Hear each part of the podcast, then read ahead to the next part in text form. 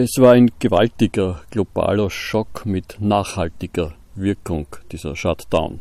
Das sagt einer, der als Wirtschaftsjournalist schon mehrere Krisen erlebt und kommentiert hat, vieles davon im ORF und live.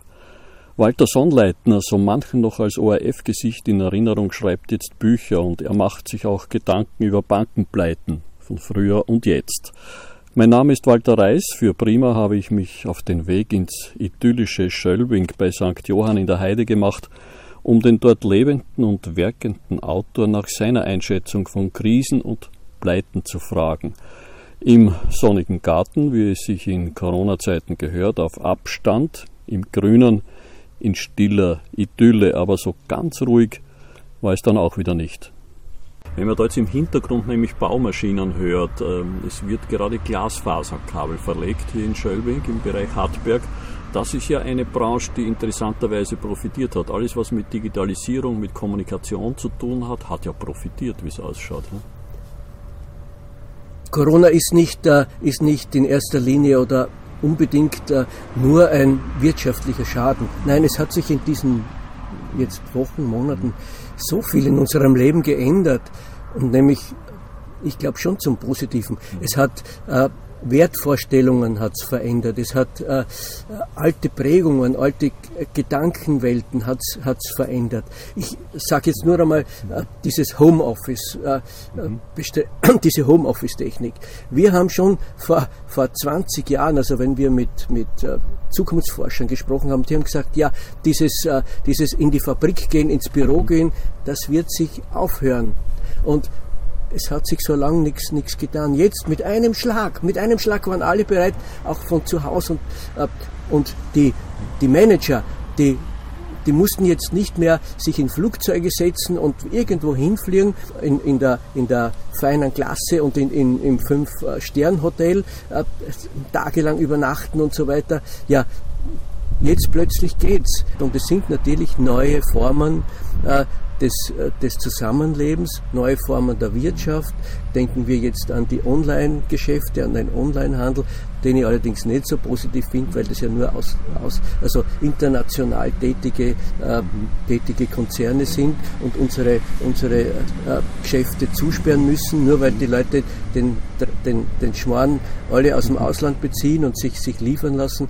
Die Bücher von Walter Sohnleitner kann man schon über Amazon bestellen auch. Die Nicht kann nur man, beim Buchhändler.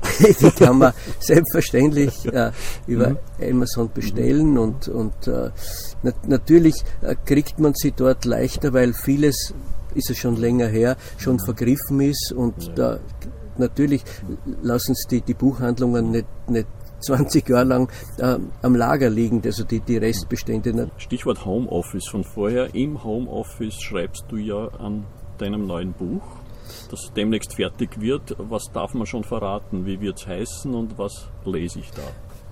Die Corona-Falle nenne ich es. Mhm. Wenn jetzt ein, ein, für, das, für die gesamte Gesellschaft ein, ein Ereignis eintritt, äh, das äh, erfordert, dass die Gesellschaft geschützt werden muss, dann dürfen, sollen, müssen die Regierenden oder die, die also verantwortlich sind, Maßnahmen ergreifen und sie müssen dabei in die Freiheitsrechte der Menschen eingreifen, in die verfassungsmäßig garantierten Freiheitsrechte. Ich bin von heute auf morgen ohne Einkommen, nur weil das der Staat verfügt hat. Das heißt, die Rechte des Einzelnen sind praktisch null, wenn es um das Wohl des Gesamten geht. Man nennt es auch jetzt ein bisschen verharmlosend äh, wieder einmal das Gemeinwohl. Ich muss äh, das, äh, das Einzelinteresse dem Gesamtinteresse unterordnen. Das haben später Karl Marx und Engels so gemacht. Hitler hat das auch so gemacht. Also man sieht, dass das nicht nur positiv eingesetzt werden kann und im Kommunismus, äh, zum Beispiel in China, in einer grausamen und menschenverachtenden Form sogar, mhm, dass man sagt, wir wissen, was für euch gut ist und das habt ihr zu tun. Wenn jetzt dieser Utilitarismus auch bei uns äh, schleichend und immer wieder äh, greift, denn Wer sagt denn, äh, was notwendig ist und was wichtig ist und was wichtiger ist äh, äh, als, als das, das Recht des Einzelnen. Wenn Corona nicht aufhört, mhm. was tun wir dann? Dann werden diese Ausnahmebestimmungen verlängert, verlängert und irgendwann gewöhnen sich die Leute dann und es kommt schleichend äh, mhm. eine, eine, eine Politik, die Menschen zu steuern, die gefährlich. Die und das ist die Corona-Falle. Und das ist die Corona-Falle, dass wir uns einfach äh, äh mit etwas abfinden, was, worüber wir uns nicht abfinden würden, wenn es in, in, normalen Zeiten wäre. Aber wenn jetzt eine, normal, eine neue Normalität kommt, dann sollten wir auch die Gesetze in einer anderen Form eben überarbeiten. Denn es ist ja eben nicht, nicht klar, dass diese, äh, diese kurzfristig verfügten äh, Beschränkungen, dass die langfristig auch so wirken, dass die nicht größere Schäden verursachen oder Schäden an, unser, an unseren Lebensformen. Und, und äh, es ist, mir kommt es ein bisschen vor, so wie, äh, wie ein Vogelkäfig. Nicht? Mhm. Äh, wenn das Vogel, ein, das, das ja wirklich ein Inbegriff der Freiheit ist, mhm. da hineinfliegt, dann hat es ja schön. Es ist vor der Katze geschützt. Mhm. Äh, es kriegt immer gut zu essen, dafür singt es halt brav drinnen, aber es kann nicht mehr hinaus. Mhm. Es ist dann da drinnen gefangen und es ist vogelfrei. Und die Freiheit ist das entscheidende Gut. Und Freiheit mhm. ist nur dann Freiheit, wenn ich sie mir nehmen kann und nicht, wenn man mir Freiheit gibt. Was ist eigentlich einem Walter Sonnleitner durch den Kopf gegangen, als er von schon der zweiten burgenländischen Bankpleite jetzt mit der Kommerzialbank gehört hat, die Bank Burgenland äh, noch aktiv miterlebt, wie das alles gelaufen ist. Und er sagt, um Gottes Willen schon wieder. Was ist denn da durch den Kopf gegangen? Schon wieder. Denn ja. dieses System, dieser Ablauf, den ich also wirklich seit meiner, seit meiner gesamten äh, Tätigkeit in den, in den Medien äh, verfolgt habe, es ist immer wieder dieselbe Szenerie, derselbe Ablauf. Mhm. Und interessanterweise ist es immer zunächst eine, eine schillernde Einzelperson, die im Vordergrund steht.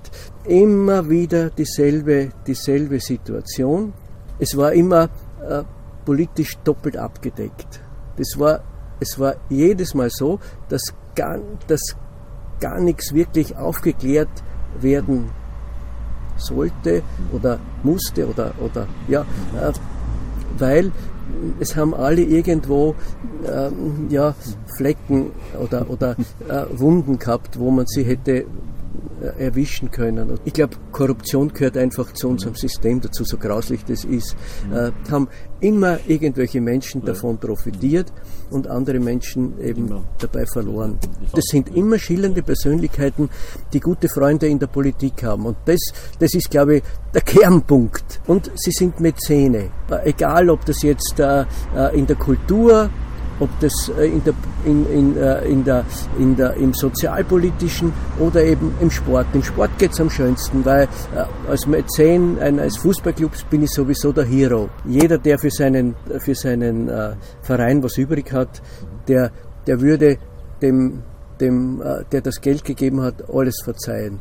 Walter Sonnleitner, Ex-ORF-Wirtschaftsjournalist und Autor über Bankencrash, Corona-Folgen und sein neues Buch zum Nachlesen finden Sie seine Gedanken in der September-Ausgabe des Prima Magazins und natürlich online unter www.prima-magazin.at.